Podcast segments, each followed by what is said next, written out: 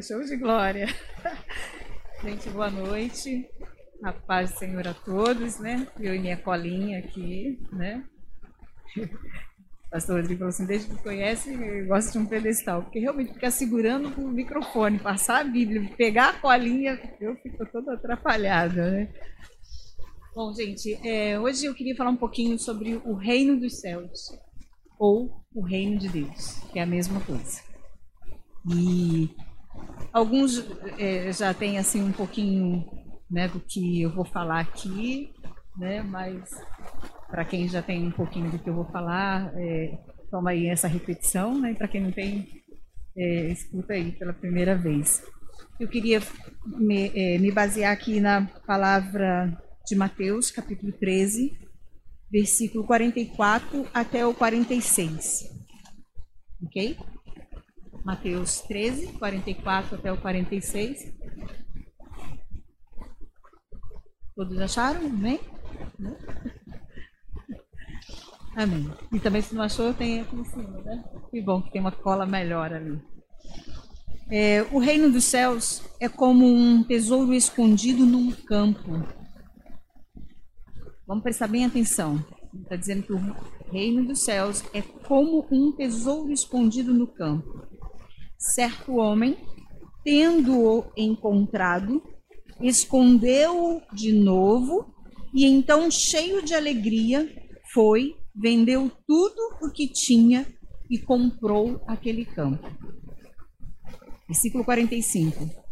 O reino dos céus é também como um negociante que procura pérolas. Preste bem atenção. O reino dos céus é como um negociante que procura pérolas preciosas. Encontrando uma pérola de grande valor, foi, vendeu tudo o que tinha e a comprou. Interessante, né, esse texto, mas esse texto ele nos dá assim algumas orientações sobre o reino dos céus. Mas a gente pergunta o que é o reino dos céus, né?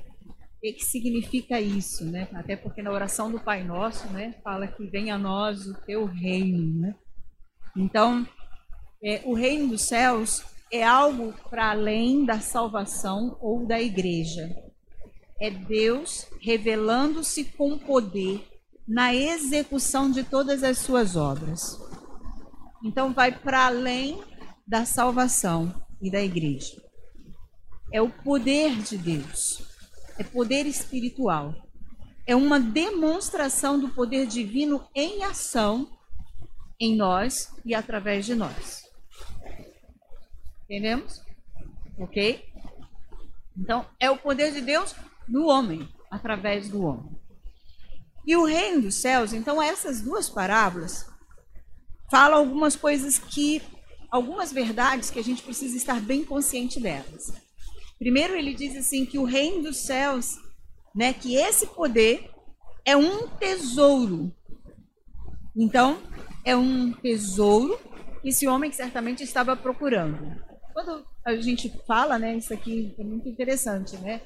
Que a gente lembra, pelo menos os mais antigos, né, como eu, a gente lembra daqueles filmes de piratas, né?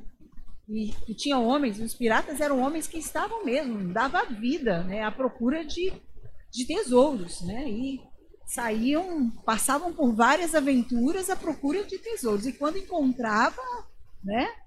E sempre tinha uns empecilhos, né? Sempre tinha aquelas lutas, aquelas batalhas que iam realmente acontecer para impedir dele encontrar aquele tesouro. Mas diz aqui que esse homem encontrou esse tesouro, né? E ele teve uma atitude que a gente vai falando mais adiante.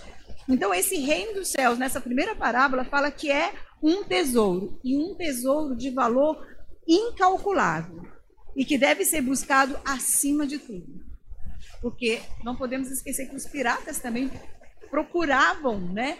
E, e davam a vida por aquilo, passavam por cima de amor, de vida, de família, de tudo em busca daquilo. Deixavam sua própria terra para ir em busca daquele tesouro. E aí, aqui, apesar de falar das pérolas, o reino não é a pérola, mas diz que o reino ele é esse negociante, ele é esse negociante, esse homem, esse comprador de pérolas. Então vamos entender um pouquinho mais aqui.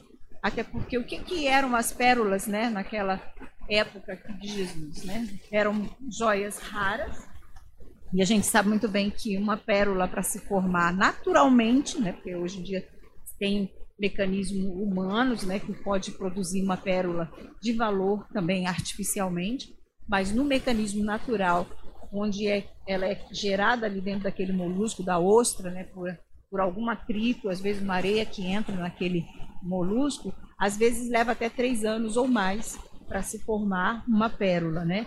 E há pérolas e pérolas. E dizem que também os moluscos, eles são é, anima é, vamos falar animais, né? São aquáticos, né?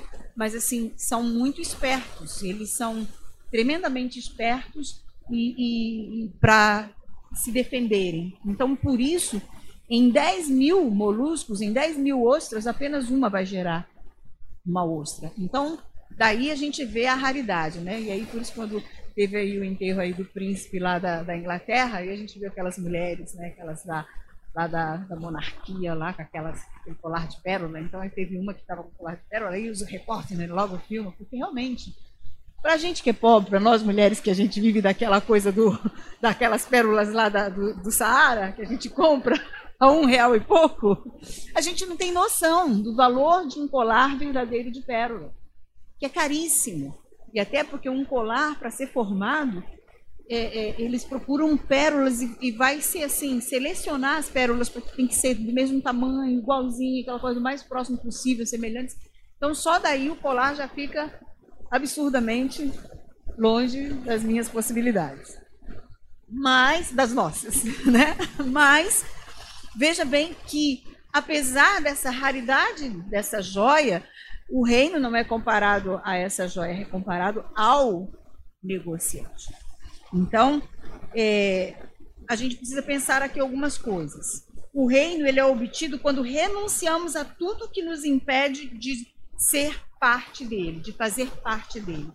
Então, esse vender tudo, porque veja bem que é, o, o negoci... esse homem, ele, quando ele encontrou o tesouro, ele foi lá, vendeu tudo e comprou aquele campo para poder possuir.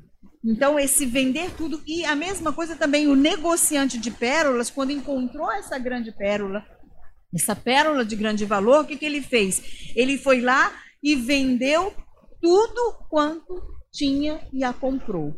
Então, esse vender tudo fala realmente de uma renúncia total né, de tudo aquilo que possa nos impedir realmente de viver Cristo e de viver segundo a palavra de Deus. E por isso, então, a gente precisa perguntar: o quanto sou capaz de me doar? Quando nós somos ingressamos na igreja de Cristo, uma coisa nós precisamos ter consciência: o quanto eu sou capaz de me doar, o quanto eu sou capaz de entregar. Eu sou capaz de entregar tudo realmente o que eu tenho, tudo o que eu sou, né? Então, veja bem que Lucas capítulo 14, versículo 26, Lucas 14, 26 diz assim: se alguém vem a mim e ama o seu pai, sua mãe, sua mulher, seus filhos, seus irmãos e irmãs, e até sua própria vida mais do que a mim, não pode ser meu discípulo. Então veja que ele está falando: se você colocar amor mais para o seu pai, para sua mãe, para o seu esposo, para os seus filhos, e aí, ele diz também, mais para você mesmo, mais para a sua vida. Então, por isso, é necessário, muito importante, para que eu possa ter o reino de Deus, para que o poder de Deus realmente se manifeste na minha vida, eu preciso ter essa relação com Deus.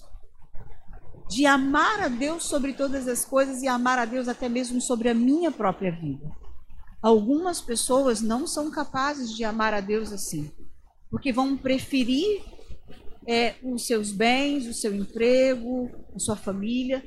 Por exemplo, eu me converti através de um testemunho de um judeu que, quando ele se converteu, ainda jovem, os pais deles, né, por serem muitos ortodoxos naquela doutrina ainda do judaísmo, uh, uh, uh, né, eles falaram assim: você escolhe, você vai ficar aqui na minha casa, permanecendo segundo a nossa doutrina, ou você vai para fora.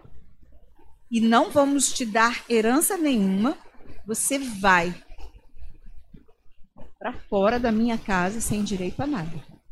E ele escolheu servir a Cristo. Ele escolheu amar a Jesus porque ele teve um encontro com Jesus. E daquele encontro veio outros encontros e eu fui alcançada ali através daquele testemunho, né? E, e, e eu louvo ao Senhor porque já vi naquela pessoa também um exemplo, não somente em Cristo, mas na, no próprio pessoa que estava pregando para mim havia um exemplo de renúncia. Então esse vender tudo fala de renúncia, fala realmente do quanto eu posso e quanto eu estou disposto a agradar a Deus. E aí a gente para para pensar um pouquinho quando ele fala que o reino dos céus é igual ao negociante que busca grandes pérolas. Então, quando ele diz que o reino dos céus é igual ao negociante, ele está falando que esse poder de Deus é para as pessoas que têm uma ambição. Porque um negociante de pérolas não é um homem que está ali, ah, se eu encontrar tá bom, se eu não encontrar não tá bom. Não, mas eram homens ambiciosos. E se tinha que encontrado uma pérola, queria encontrar outra de mais valor.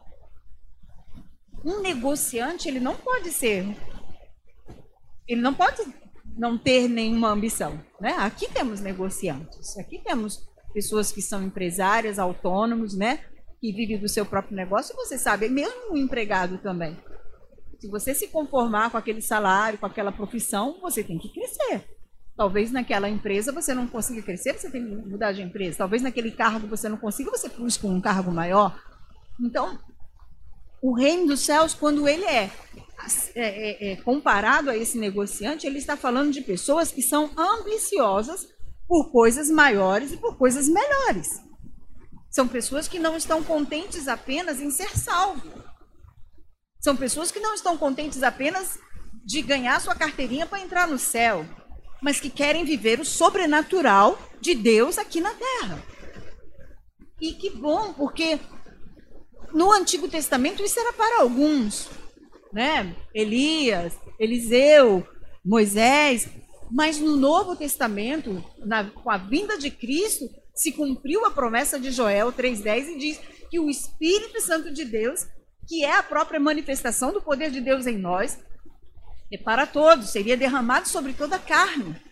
Então, não basta eu fazer parte da igreja, não basta eu ter certeza da minha salvação, mas é necessário vivermos o sobrenatural de Deus, vivermos os dons espirituais de Deus, vivermos realmente na autoridade do Espírito Santo, vivermmos no poder de Deus termos realmente esses rios fluindo através da nossa vida, a gente orar e ver as coisas acontecendo, a gente é, poder viver para além daquilo que, que a gente pode ver. Viver o sobrenatural nas experiências que, que vão se apresentando para nós. Será que está dando para entender? Amém? Então, também, quando compara um negociante, é, está falando de pessoas que possuem discernimento para reconhecer as coisas boas, para reconhecer uma pérola de grande valor. Veja, um negociante ele precisa se especializar naquilo que ele faz.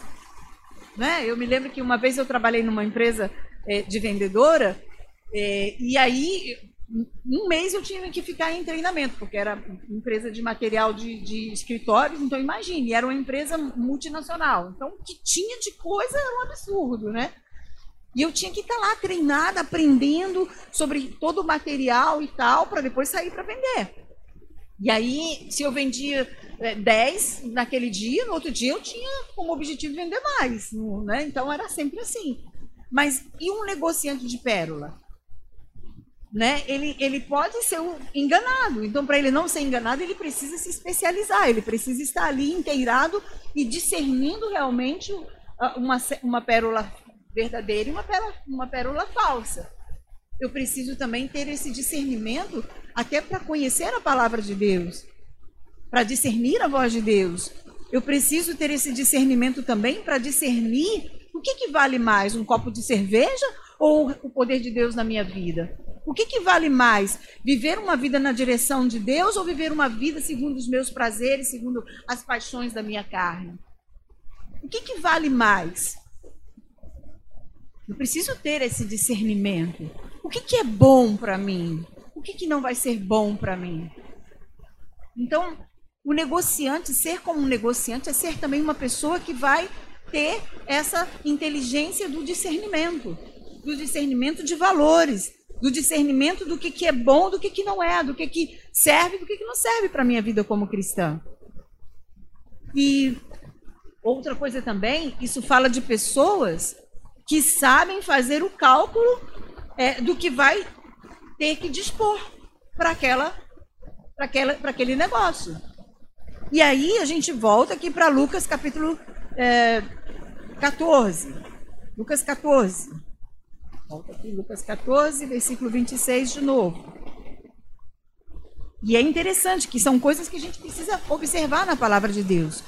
Lucas 14, versículo 26, né? Cadê? Então, eu já li esse texto, vamos reler.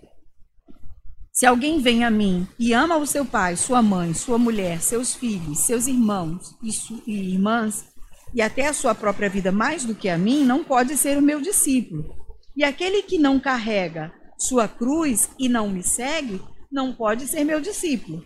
Qual de vocês, se quiser construir uma torre, olha aqui, qual de vocês, se quiser construir uma torre, primeiro não se assenta e calcula o preço, para ver se tem dinheiro suficiente para completá-la? Pois se lançar o alicerce e não for capaz de terminá-la, Todos os que a virem rirão, de você, rirão dele, dizendo: Este homem começou a construir e não foi capaz de terminar. Ou qual é o rei que, pretendendo sair à guerra contra outro rei, primeiro não se assenta e pensa é, se com dez homens e dez, é, se com dez mil homens é capaz de enfrentar aquele que vem contra ele com vinte mil. Se não for capaz, enviará uma delegação enquanto o outro ainda está longe, e pedirá um acordo de paz. Da mesma forma, qualquer de vocês que não renunciar a tudo o que possui, não pode ser meu discípulo. Então veja que ele diz assim que temos que fazer os cálculos.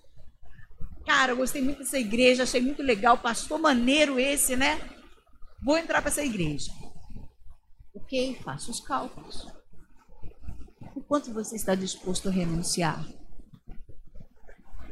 Cara, gostei do Deus dessa igreja. Melhor ainda. Porque pastor é falho. A colaboradora aqui também é falha. Todos nós. Mas o Deus não. Nosso Deus é perfeito. Mas o quanto? O quanto em mim eu estou disposto a render e a colocar no altar de Deus? é preciso fazer os cálculos. Porque senão já pensou, começa, entra para a igreja, legal, maior gás, está sempre ali, daqui um pouquinho, nunca mais. Cadê, irmã? Cadê, irmão? Ah, ah, não, alguma coisa, alguma outra coisa. E daqui um pouco vai essa alguma coisa, daqui um pouquinho, daqui um pouquinho. Cadê essa pessoa? Começou, não terminou. Porque não fez os cálculos. Se empolgou. Foi na empolgação. E aí não fez os cálculos não contemplou as barreiras que poderiam enfrentar, porque tem barreiras para servir a Cristo. Há dificuldades, há lutas. Né? Senhor sabe disso, cada um de nós sabemos disso. A, a, nós mesmos somos barreiras uns para os outros. Não é? Quantas vezes, se você olhar para os meus defeitos, você vai olhar assim e falar: caramba, não vou para essa igreja nunca mais. Né? Porque é a verdade. Nós precisamos fazer os cálculos. O quanto eu estou disposto a me dar? O quanto de mim realmente eu quero render aos pés de Cristo? Estou disposto a entregar tudo? Como aquele louvor antigo, né? Tudo entregarei.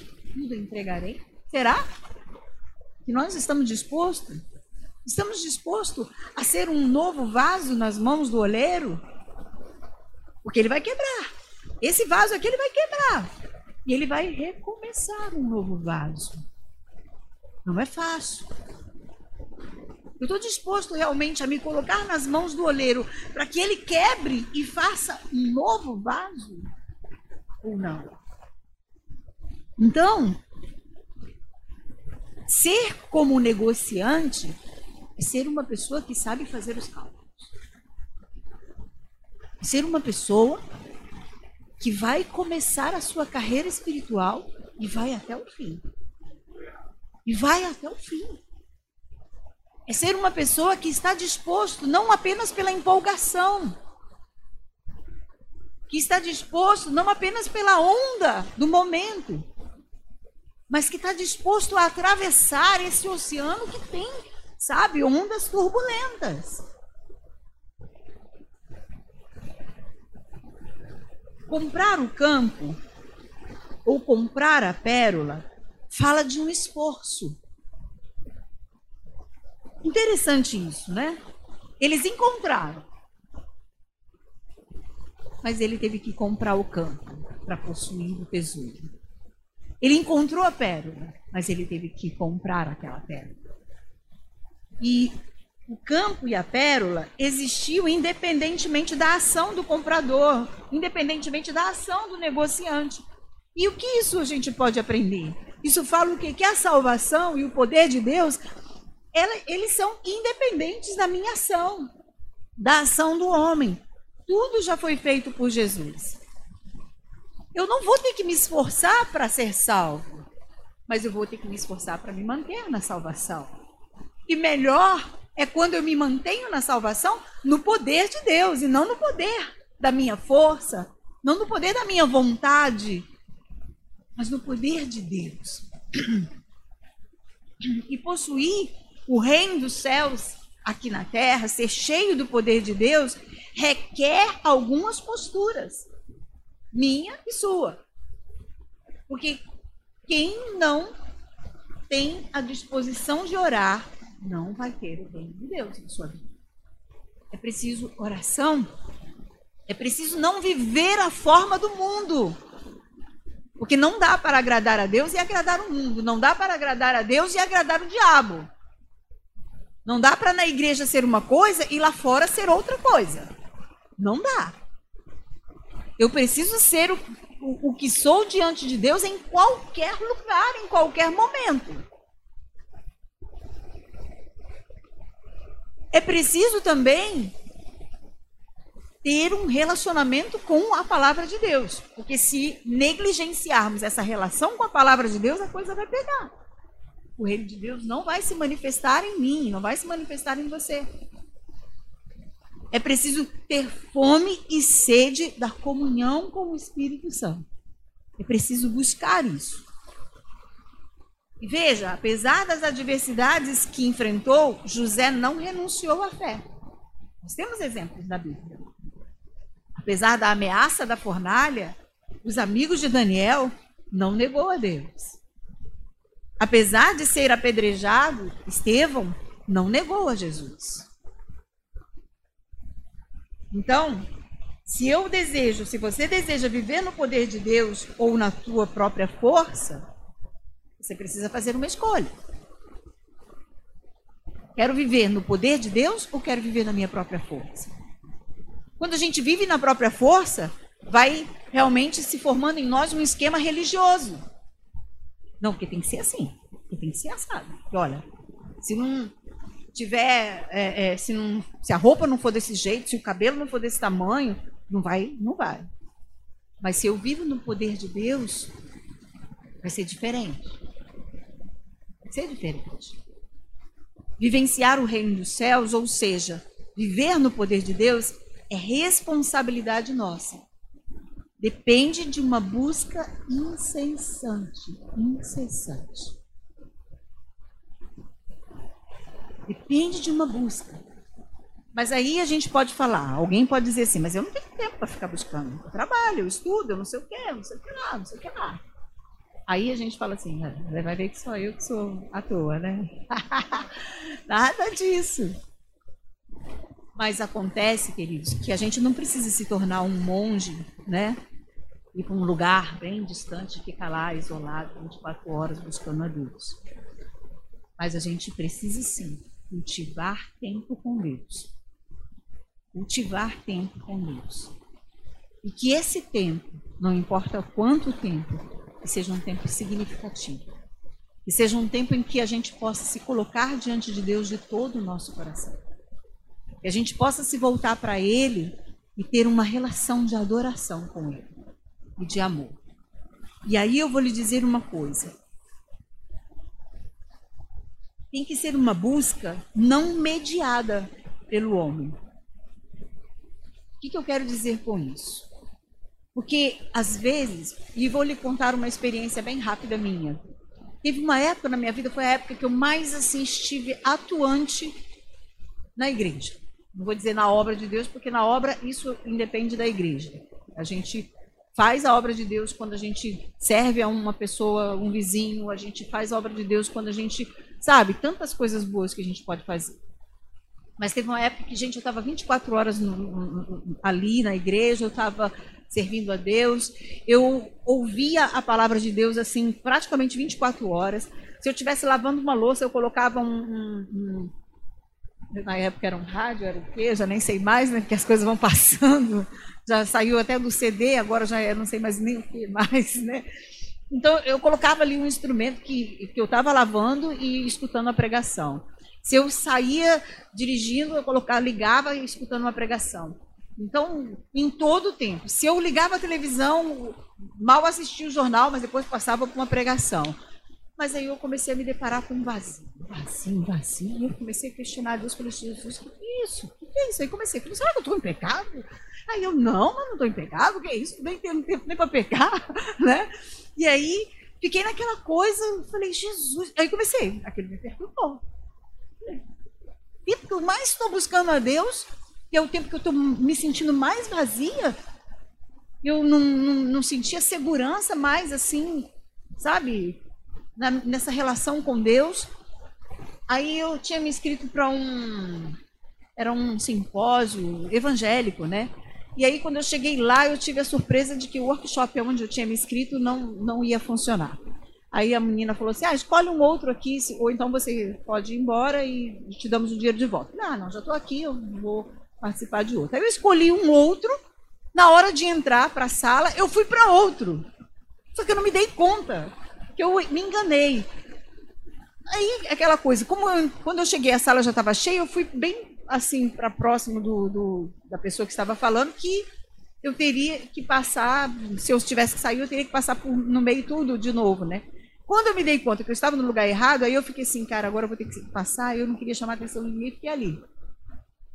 Mas como foi Deus mesmo? Deus me colocou ali, porque ele levou, ele trouxe lá de São Paulo um homem, um pregador, e ele foi falando exatamente a experiência que eu estava vivendo. E ali Deus me esclareceu. Eu estava buscando a Deus de forma intermediária. Porque a busca que realmente te faz encher de Deus e que gera o poder de Deus na sua vida é aquela tete a tete com Deus. É aquele momento que você está a sós com Deus. É aquele tempo a sós com Deus sabe? Então, não bastava, era importante eu estar escutando pregações? Era. Como também é horrível você chegar numa igreja e você não encontrar ali a palavra de Deus, você ir e você, né, como a gente já vivenciou, o pastor sabe muito bem que a gente já vivenciou realidades assim de ir para uma igreja e chegar lá o pregador nem nem se dava conta, nem tinha preparado nada. E aí ficar naquela embromação e eu, e eu às vezes que estava ali assim, falava, o que eu estou fazendo aqui, né? Claro, é importante você vir para a casa de Deus e você encontrar um alimento sólido. Mas, querido, você não pode depender apenas da igreja. Você tem que ter a sua relação com Deus. Você tem que ter o seu relacionamento com Deus. Sabe? Porque o que vai te encher não é simplesmente o alimento que você recebe daqui, mas é o alimento que você obtém na sua intimidade com Deus. Sabe? É a tua oração. Porque nós podemos orar uns pelos outros, mas é a tua oração, é quando você contempla Deus, é quando você tem aquela experiência de ver Deus face a face. E não estou falando de imagens, mas estou falando de relacionamento. Então, isso faz uma diferença muito grande. Isso faz uma diferença. É aí que o poder de Deus, que o reino dos céus vem sobre a sua vida. Talvez você esteja se questionando, mas eu estou buscando a Deus, eu vou para a igreja todo dia, todo não sei o quê. Mas o que acontece é que, ok, você pode vir para a igreja, a igreja é importante, nós precisamos estar unidos como igreja, porque a igreja foi a invenção de Deus, mas se não houver uma busca pessoal, se não houver uma intimidade com Deus, e aí para nós, igreja desse século, é um grande desafio. Porque às vezes, a, a, a, até no culto, somos distraídos, né? porque a, a Bíblia é online, de repente, o pastor leu ali o texto, aí você leu no seu celular, daqui um pouquinho aparece uma coisa ali do Facebook, você já abre o Facebook ali, ou então abre o Instagram, e dali você já viaja, perdeu, às vezes, uma chave espiritual que Deus está lhe dando ali através da pregação. E fora em casa, né? Que os, os muitos programas, as muitas atividades, então tudo isso vai consumindo o seu tempo. Mas nós precisamos realmente ser como um negociante de pérolas. Ser pessoas ambiciosas por mais de Deus. Ser pessoas ambiciosas pelo poder de Deus na nossa vida Precisamos ser pessoas que queiramos, de fato, de verdade, andar sobre as águas. E não falo de andar sobre as águas de uma forma literal, mas andar sobre aquelas águas da minha vida, da sua vida, aquelas águas que vêm realmente para nos tirar da presença de Deus.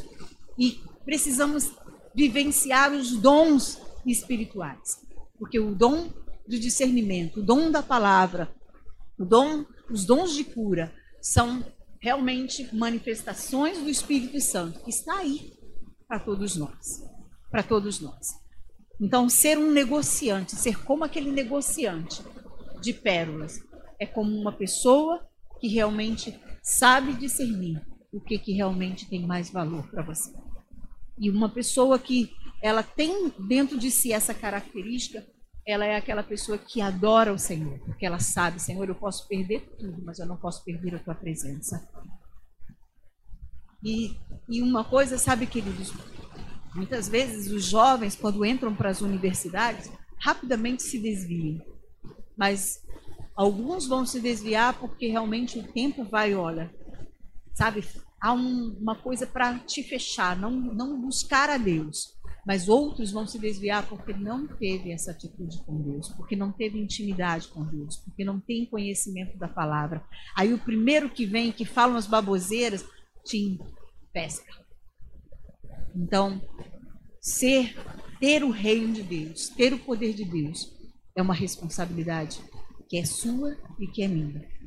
E não é uma responsabilidade da igreja, apesar de que a igreja tem a responsabilidade de dar alimento, de dar suporte, mas essa é uma responsabilidade tua.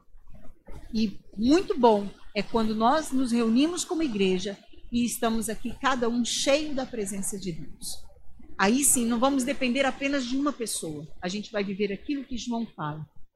Não haverá nem necessidade que nos ensinemos uns aos outros, mas o Espírito Santo de Deus será o nosso instrutor. E por isso a palavra de Deus fala em Mateus 6,33: Buscai primeiro o reino de Deus e a sua justiça. E todas essas coisas vos serão acrescentadas.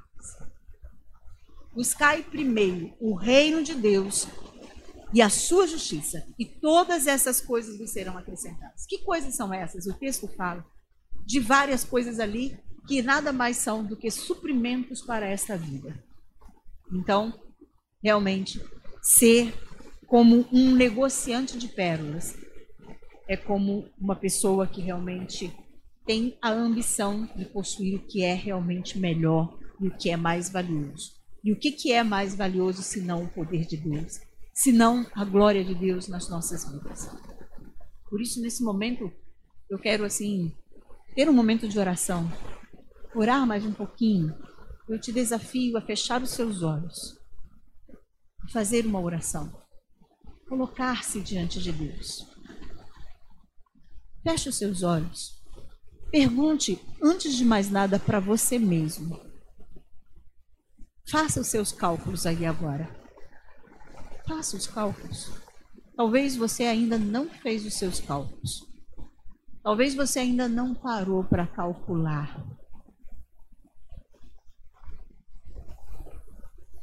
Aquele que não calcula, ele é como aquele homem que vai começar a construir uma torre e não vai terminar.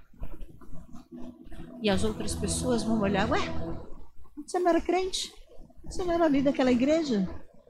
Ah, faça os seus cálculos. O quanto? O quanto você está disposto a dar de você mesmo para Deus?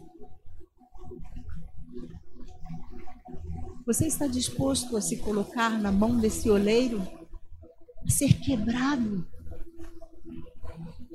Porque na realidade, quando Deus manifestou-se para Jeremias, mostrou para ele a casa do oleiro, ele viu que o vaso era totalmente quebrado.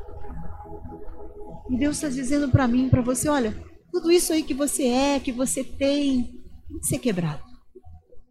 Agora eu vou fazer do meu jeito, da minha forma. Você está disposto a viver do jeito de Deus, da forma de Deus? Se você está disposto, faça os cálculos. Faça os cálculos. Porque quem faz os cálculos não vai se aborrecer com uma falha do irmão não vai se desviar porque, ah, eu não fui muito bem recebido naquela igreja. Não vai deixar de fazer a obra porque, ah, porque, sabe, eu vi, parece que o pastor queria mais fulano do que Beltrano. Não, não vai. Quem faz os cálculos? Não vai se embaraçar também pelas coisas deste mundo, pelos convites que nos são dados, Faça os cálculos. O quanto? O quanto você está disposto a dar de você mesmo?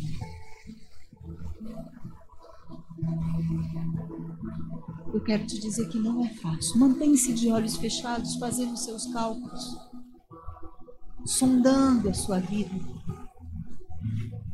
Quando eu me converti, eu demorei a entregar tudo. Eu tive uma luta. Porque eu queria entregar algumas áreas, mas algumas áreas eu não queria entregar a Deus. Eu tive uma briga, sabe? Aquela coisa de Jacó, no Val do Jaboque. Precisa às vezes acontecer para que a gente possa se render totalmente. Não é fácil entregar tudo. Mas o reino dos céus é somente para quem tem a ousadia de entregar tudo. Porque aquele que entregou tudo não poupou o seu único filho por amor de você e de mim. Ele não quer um amor qualquer. Ele não quer uma parte apenas de você, ele quer tudo porque ele se dá por inteiro. O Espírito de Deus tem se dado por inteiro. Jesus renunciou à sua glória.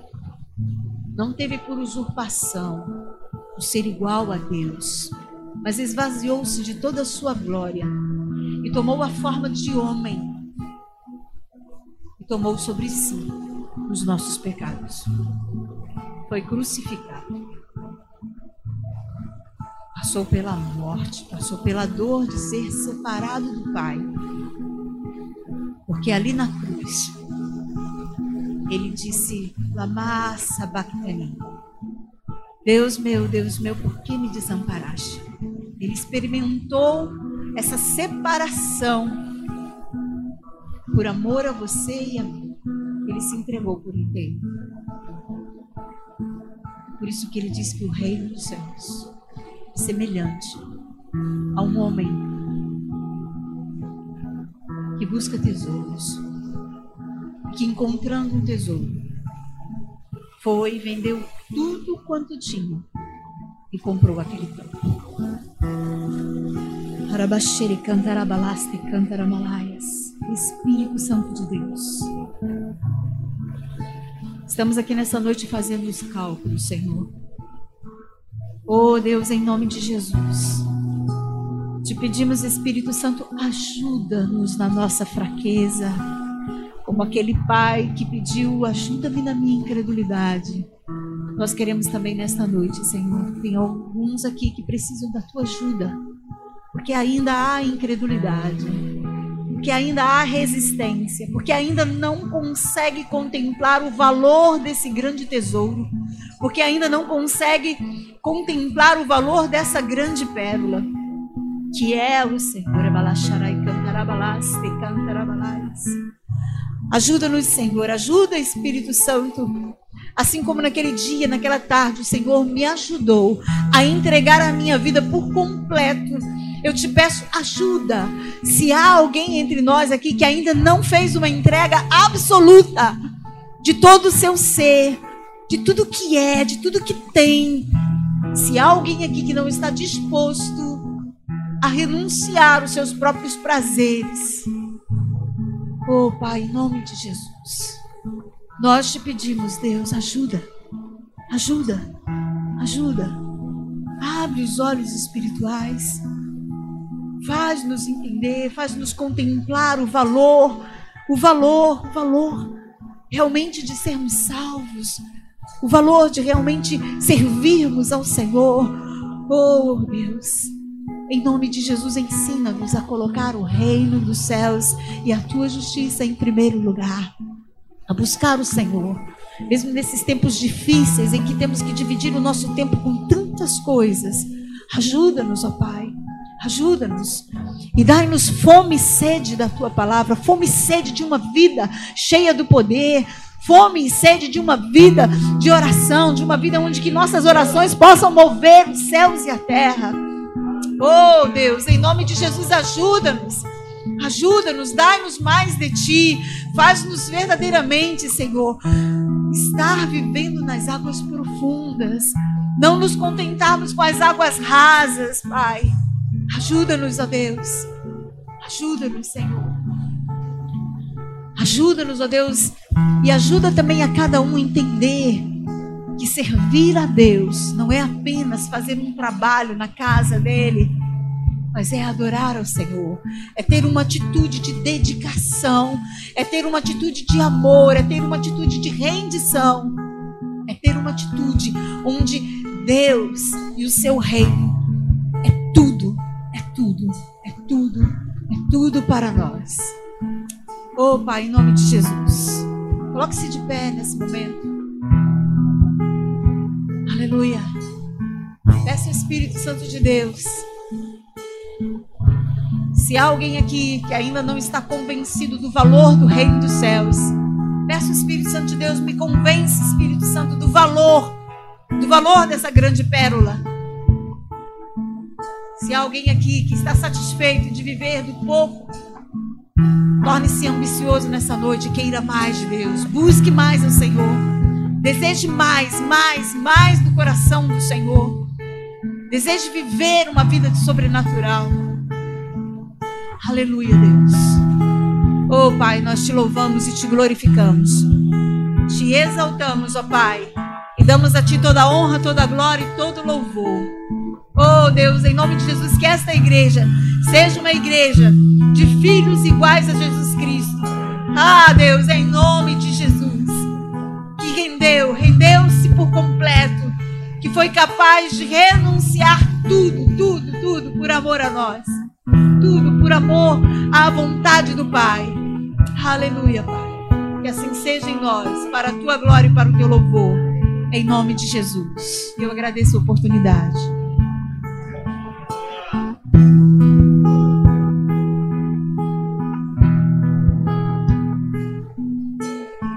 Aleluia. Aleluia. Quantos foram abençoados nessa noite? Quantos estão dispostos a deixar tudo por algo muito maior do que nós? Sabe, queridos, eu, eu sempre gosto de usar é, experiências de pessoas que você e eu temos contato. A pastora Severina, ela estava falando aqui de algo, falando a respeito de faculdade. E ela passou pela faculdade, agora, recentemente. Não sei o que, é que deu na cabeça dela alguns anos atrás. Ela falou: Eu vou fazer uma faculdade. E ela foi passou para uma faculdade federal. Foi lá, passou, estudou. Hoje ela é uma psicóloga. Mas ela nunca deixou de ser pastora. Ela é pastora em primeiro lugar, psicóloga. Aí a gente chama ela para fazer alguns. Não posso, estou fazendo meu mestrado. Não posso porque eu estou fazendo não sei o quê. Mas sabe uma coisa que eu sempre admirei na pastora Severina é o seguinte: vida com Deus, devocional com Deus, isso não, nunca se negociou com ela. E a gente, a, a gente precisa aprender isso. Porque a gente pode ter um pensamento assim, ah, não dá, como ela falou assim, não dá, para mim não dá. Não existe isso, cara. Quem tem fome procura comida. Quem tem fome procura comida. Eu me lembro quantas vezes, quantas vezes aconteceu comigo. Deus sair de casa três horas da manhã para viajar a trabalho e tão cansado que eu não conseguia fazer meus devocionais, eu não conseguia às vezes chegava 11 horas da noite para viajar três horas da manhã de novo. Quantas vezes eu entrava no carro, eu começava a orar dentro do carro, sozinho, eu e o Espírito Santo. E, a minha, e, e o meu jardim secreto era ali dentro do carro. Meu irmão, não, não existe essa questão de. Ah, eu não dá, não dá para eu fazer. Meu irmão, dá sim. Qualquer estacionamento de mercado, qualquer estacionamento de shopping, pode ser o seu jardim secreto. Eu não sei se você está me entendendo, querido, mas isso faz toda a diferença. Isso faz toda a diferença que, que você está disposto, sabe, a, a abrir mão? Hoje, essa noite é para isso mesmo. O que, que você está disposto a abrir mão por essa bênção, por essa glória que é o reino de Deus? Você está disposto? Meu irmão, se você não está disposto, ainda te falta algo, uma experiência sobrenatural com Deus. Você consegue me entender nessa noite? Fique com essa palavra. Fique com essa palavra. Reino de Deus. O reino de Deus. A majestade de Deus. A presença de Deus. Valorize isso. Dê valor a isso. Pai, muito obrigado por essa noite. Muito obrigado pela vida da pastora Severina e do Joel. Obrigado por essa família que o Senhor nos deu e eu quero te agradecer por essa palavra. Que o nosso coração seja como o coração desse homem, desse negociante. Que nós possamos ser aptos, Senhor, a calcular, Deus, o valor dessa joia chamado, Senhor, Reino dos Céus, Reino de Deus. Dá-nos esse coração inteligente, dá-nos esse coração apto para discernir o quão valoroso é a tua presença e como é privilégio para nós fazermos parte disso. Te adoramos. Que a graça do Senhor Jesus, o amor de Deus o Pai, a comunhão do Espírito Santo seja sobre as nossas vidas. Em nome de Jesus. Amém e amém. Aplauda ao Senhor. Aleluia. Glória a Deus. Aleluia. Não se esqueça, no próximo domingo nós teremos duas reuniões a primeira às 17h30 e a segunda às 19 horas. Amém? Nós temos uma cantina, passe lá na cantina, come um cachorro quente, bate um papo com, com alguém, seja ainda mais abençoado em nome de Jesus.